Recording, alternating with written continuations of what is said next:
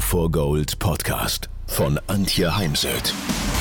So steigerst du deine Motivation, Lebensfreude, Veränderungslust und mentale und emotionale Stärke. Willst du neue Sichtweisen gewinnen, Herausforderungen souverän meistern und mehr Erfolg im Leben haben? Dann bist du hier genau richtig. Der Go for Gold Podcast von und mit Mentalcoach und Deutschlands renommiertester Motivationstrainerin Antje Heimsöth.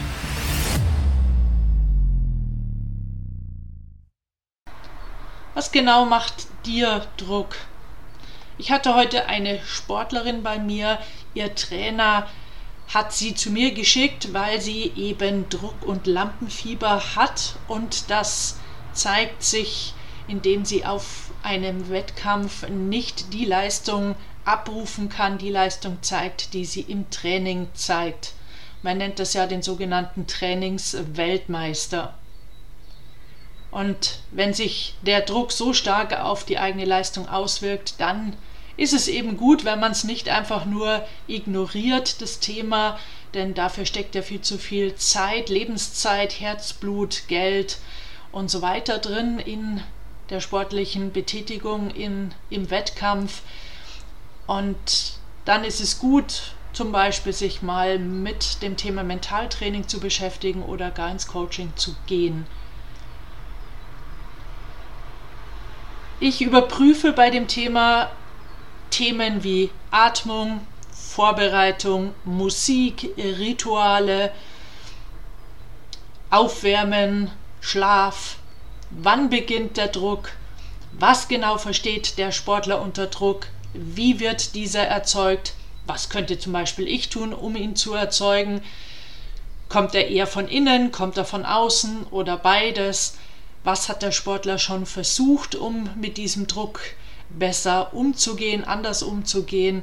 Ja, und dann erarbeiten wir, was kann der Sportler tun, um unter Druck mit Lampenfieber bessere Leistungen zu erbringen.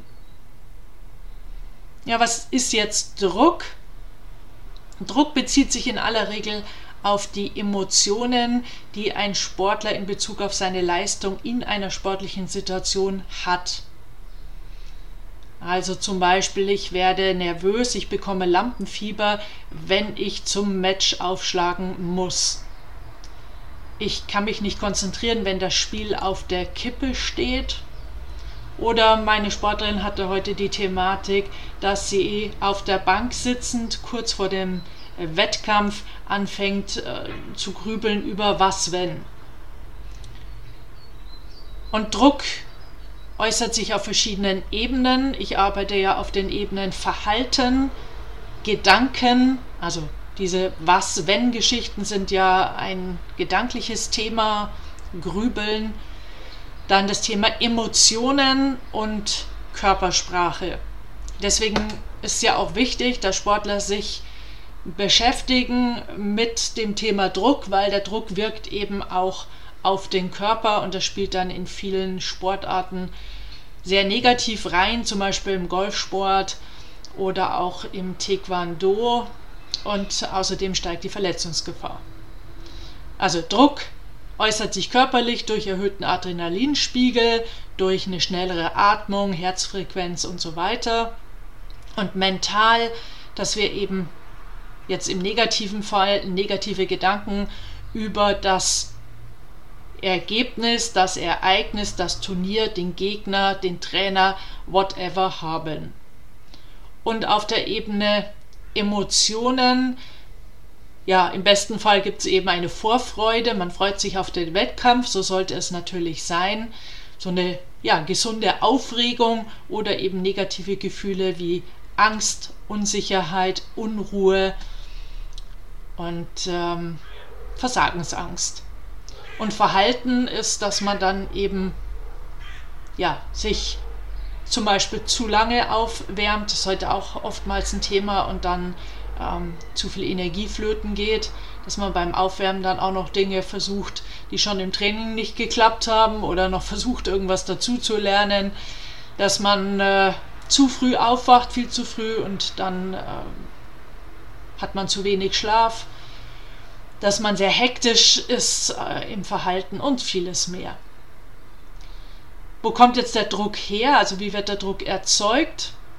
Weil das Turnier selbst erzeugt ja keinen Druck. Also kommt ja nicht irgendwie eine Sache und erzeugt Druck, sondern wir geben über unsere Bewertung dem Ereignis, dem Turnier eine Bedeutung. Und das, diese Bedeutung und Bewertung erzeugt den Druck. Und deswegen sage ich auch immer zu Eltern, ganz, ganz wichtig, wenn man, wenn sich ein Jugendlicher auf eine WM vorbereitet, dann muss man nicht immer wieder sagen, ja, und das ist ein mega wichtiger Event, das ist die Weltmeisterschaft, weil dadurch mache ich es einfach immer größer und erhöhe den Druck. Machen die Sportler schon selbst sondern es ist ein Turnier wie jedes andere, denn eine professionelle Haltung ist ja, dass ich nicht bei einem kleinen Turnier so halblang mache und mich dann in den hinteren Rängen wiederfinde, sondern ähm, wir bereiten uns ja auf jedes Turnier, auf jeden Wettkampf gleich vor. Also Druck ist eine innere Erfahrung, ein Gefühl, das vom Sportler erzeugt wird und wie ich schon sagte, entsteht durch die Wahrnehmung des Turniers. Und so wie ich eben ein Turnier bewerte, werde ich innerlich reagieren auf der emotionalen und der gedanklichen Ebene. Entsprechend werde ich ein Turnier als eine Herausforderung betrachten, Klammer auf eher neutrale Herausforderung, oder als eine Bedrohung meines Selbstwerts oder meiner Beziehung zwischen Trainer und mir oder zu meinen Eltern, dass sich dann der Sohnemann Sorgen macht, wie der Papa darüber denkt, wenn man kein Tor geschossen hat, was ja möglicherweise sein kann. Das sind dann diese Was wäre wenn Gedanken. Und die Wahrnehmung von Ereignissen äh, bestimmen dann, was passieren wird, wie wir auftreten, ob wir eben mit einer Souveränität und einer gewissen Gelassenheit auftreten oder ob wir eben ja, über ehrgeizig, über nervös, vergesst sind. Man vergisst dann zum Beispiel im Reitsport den Parcours oder weiß nicht mehr, wo man jetzt äh, hinreiten muss, rechte Hand, linke Hand. Ähm, daher generell sagt man ja, Druck und Stress ist immer eine Frage der Bewertung. Und oft hilft schon ja, sich bewusst zu machen, es gibt Die-Stress und Eu-Stress, also einen negativen Stress, den Die-Stress und einen positiven Stress, den Eu-Stress. Dann ein weiterer Aspekt ist, wir brauchen alle ein bisschen Druck, damit Dinge fertig werden, damit wir uns eben auch entsprechend vorbereiten. Und daher arbeite ich auch immer mit Sportlern den positiven Anteil von Lampenfieber. Denn es kann nie Ziel sein, ohne Lampenfieber an den Start zu gehen. Im Gegenteil, wenn wir dann auf den sogenannten Flow schauen, da wo Höchstleistung möglich ist, der irgendwo zwischen den beiden Polen Anspannung liegt, übernervös, ähm, Lampenfieber und auf der anderen Seite, ich bin total gechillt, Sauna- und Sofa-Modus, dann sagen mir die meisten Sportler, sie brauchen eher mehr Anspannung. Ne? Also daher ist das Ziel beim Thema Lampenfieber nie, dass ich total relaxed und ähm, gechillt äh, in den Wettkampf gehe. Also wir brauchen alle ein bisschen Druck und ähm, ja, ich wünsche mir einfach mal einen anderen Umgang mit diesen ganzen Wörtern. Druck und Stress. Stress hat einen Image-Schaden und ähm, es gibt aber kein Leben, kein Sportlerleben, kein berufliches Leben ohne Stress. Und viele verbinden eben mit Druck dann eher Versagen und die Versagensangst ist der Feind Nummer eins des Sportlers. Wenn man aber nun als Sportler Angst hat ähm, und sich ständig überlegt, was passieren könnte, dann ist man auch mehr aufs Ergebnis fokussiert und nicht auf den Prozess. Also man macht sich mehr Sorgen darüber, ob man jetzt die eigenen Erwartungen oder die Erwartungen anderer erfüllen kann, statt sich auf die Leistung zu fokussieren, auf den Prozess, auf die Handlung, auf die Taktik, die besprochen wurde und auf ja, dem Autopiloten dann vertraut. Denn ich sage jetzt bewusst auch nicht, Technik, denn im Wettkampf selbst geht es nur noch um schnelles Denken, um Autopilot und nicht um langsames Denken. Das wäre dann wenn wir den Trainer auf der Schulter sitzend mit in den Wettkampf nehmen, dann werden wir zu langsam. Eine weitere Konsequenz ist, wenn wir Angst haben, was passieren könnte und mehr auf das Ergebnis konzentriert sind, dass wir nicht bereit sind, Risiken einzugehen. Aber es gibt natürlich Sportarten, wo man, wenn man die Nase vorne haben will, auch mal etwas riskieren muss. Was können jetzt Sportler tun, um unter Druck bessere Leistungen zu erbringen? Was kannst du tun? Und wie gesagt, da ist immer erstmal wichtig zu verstehen, was genau macht mir denn Druck. Und heute ging es vor allem mal um die eigenen Gedanken. Konzentriere dich auf den Prozess, frag dich in dem Moment, um was genau es jetzt geht. Geht es jetzt darum, die Goldmedaille zu gewinnen? Geht es darum, gut Lektionen abzurufen, Bewegungen, Übungen? Geht es jetzt darum, das Spiel, das Match zu gewinnen oder geht es darum, einen guten Aufschlag zu machen, zum Beispiel im Tennis? Denn wichtig ist ja im Turnier selbst, dass wir uns auf das konzentrieren, was wir jetzt genau in diesem Moment tun müssen. Wenn ich allerdings ans Ergebnis denke, dann bin ich nicht mehr im Moment, weil dann bin ich ja schon eher in der Zukunft. Und daher ist so wichtig, dass Sportler lernen, über zum Beispiel Meditation, wie Djokovic es macht, die Gedanken ziehen zu lassen. Wir können jetzt, wir können ja nicht nicht denken, aber ich kann die Gedanken loslassen, an mir vorbeiziehen lassen und immer wieder in den Moment zurückzufinden, zum Beispiel auch durch den Fokus auf die eigene Atmung, denn Atmung findet immer jetzt statt, nicht in der Vergangenheit, nicht in der Zukunft.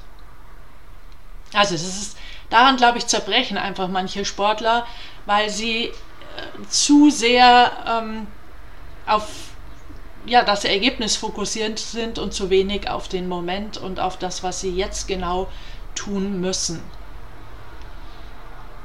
Also klären Sie, kläre du als Sportler deine Erwartungen an dich, deine Erwartungen an Leistung und kläre die Erwartungen anderer an dich und frag dich ehrlich, hast du Angst, deine eigenen, deinen eigenen Erwartungen nicht gerecht zu werden? Und machst du dir Sorgen, die Erwartungen anderer nicht zu erfüllen? Und dann geh mal zurück, nimm dir mal einen Zettel und schreib mal mindestens drei Gründe auf, warum hast du überhaupt mal begonnen, genau diesen Sport, den du machst, zu machen. Hättest ja auch ganz was anderes tun können. Entweder gar keine Sportart verfolgen oder eben, ich habe ja oft junge Sportler, die neun, zehn Jahre alt sind, die spielen dann Fußball und Tennis. Und irgendwann müssen sie sich natürlich mal entscheiden, weil wenn ich Spitzensportler werden möchte, kann ich nicht in zwei Sportarten parallel richtig top sein. Und dann ist es wichtig, sich nochmal bewusst zu machen, wieso habe ich mich damals für Tennis, für Reiten, für Golfen, für ähm, Turnen und so weiter entschieden. Denn das sollte sich ja an sich nicht äh, verändert haben, dadurch, dass ich jetzt an Wettkämpfen teilnehme, sondern entscheidend ist der Spaß der Spaß am Sport, an Wettkämpfen, dann bringen wir auch eine andere Lockerheit mit. Sollte nie ein Ich muss auf den Wettkampf gehen. Ähm, ich weiß noch, ich kann mich mal erinnern an einen Sportler, der mir erzählt hat, dass er im Training im Herbst dann auf dem Backen saß und sich überlegt hat, hey, was mache ich jetzt eigentlich hier? Wieso bin ich jetzt nicht bei Frau und Familie? Es fehlte der Spaß und ja, wir haben dann überlegt, was zu tun ist. Er hat dann die Saison beendet, er ist dann in der nächsten Saison wieder eingestiegen. Aber wenn wir nicht mit Spaß dabei sind, dann quälen wir uns auch nicht ausreichend, dann sind wir nicht ausreichend konsequent. Und ich muss gerade an einen Kollegen denken, der am Sonntag einen Podcast veröffentlicht hat, wo er sich für ähm, jetzt muss ich gerade überlegen, Juni, Juli, August, September, Oktober, fünf Monate verabschiedet von seiner Tätigkeit als Speaker, Trainer, vor allem im Online-Bereich, war nahezu täglich online und er sagt, er merkt gerade im Moment, dass er einfach nicht mehr die Freude hat, sondern eher, oh, jetzt muss ich heute Abend schon wieder da vor die Kamera treten. Und dann ist das sicher sehr sinnvoll, weil wir ja auch als Trainer und Coach mit Menschen genau an diesen Themen arbeiten und dann sollten wir ja vorleben, was wir anderen Menschen mit auf ihren Weg geben. Also probier mal aus. Ähm, das Thema Bauchatmung in Verbindung mit Ruhebildvisualisierung und eventuell sogar Thymusdrüse klopfen. Ich gehe jetzt auf die einzelnen Übungen nicht ein, werden in anderen Podcast-Folgen ausführlich ähm, behandelt, besprochen. Heute mal der Fokus mehr auf das Thema Erwartungen. Ähm, was erwarte ich am meisten von mir und sind die Erwartungen re reell, real? Sind sie nur in meinem Kopf? Bilde ich mir die ein? Oder wer ist im Außen eventuell dafür verantwortlich? Und dann schreib dir nochmal auf, was konkret sind deine Aufgaben im Wettkampf? Also worauf solltest du dich im Wettkampf fokussieren? Und wenn du dann mal abschweifst, wie kannst du wieder zurückfinden in den Moment auf deine Aufgaben? Und dann bau bitte Selbstvertrauen auf. Vorsicht, Selbstvertrauen kann sich auch immer wieder verflüchtigen. Also in dem Moment, wo wir einfach ein paar Misserfolge zu verbuchen haben, ist äh, Selbstvertrauen dann auch gerne schnell am Schwinden einfach auch, es hat was mit den Selbstzweifeln zu tun, die dann oft daherkommen. Und Selbstzweifel sind so ein bisschen wie Mäuschen, die dann da am Betonfundament meines inneren Lebenshauses äh, nagen. Daher auch immer wieder sich seine Stärken, Talente, Gaben und Fähigkeiten bewusst machen und ständig auf das Selbstwertkonto oder Selbstvertrauenskonto einzahlen. Und das passiert eben mit Hilfe von Erfolgsjournalen oder ähm, Erfolgstagebuch. Also es kannte die Sportlerin heute auch noch gar nicht. Auch sie ist jemand, die mehr auf die Defizite schaut. Und sie hat eben jetzt die Aufgabe mindestens einmal die Woche und sie hat heute damit angefangen, ihre Erfolge aufzuschreiben und natürlich vor allem mal die Erfolge und Fortschritte im Training, denn ein gutes Training ist die absolute Grundlage und Voraussetzung für gute Wettkämpfe.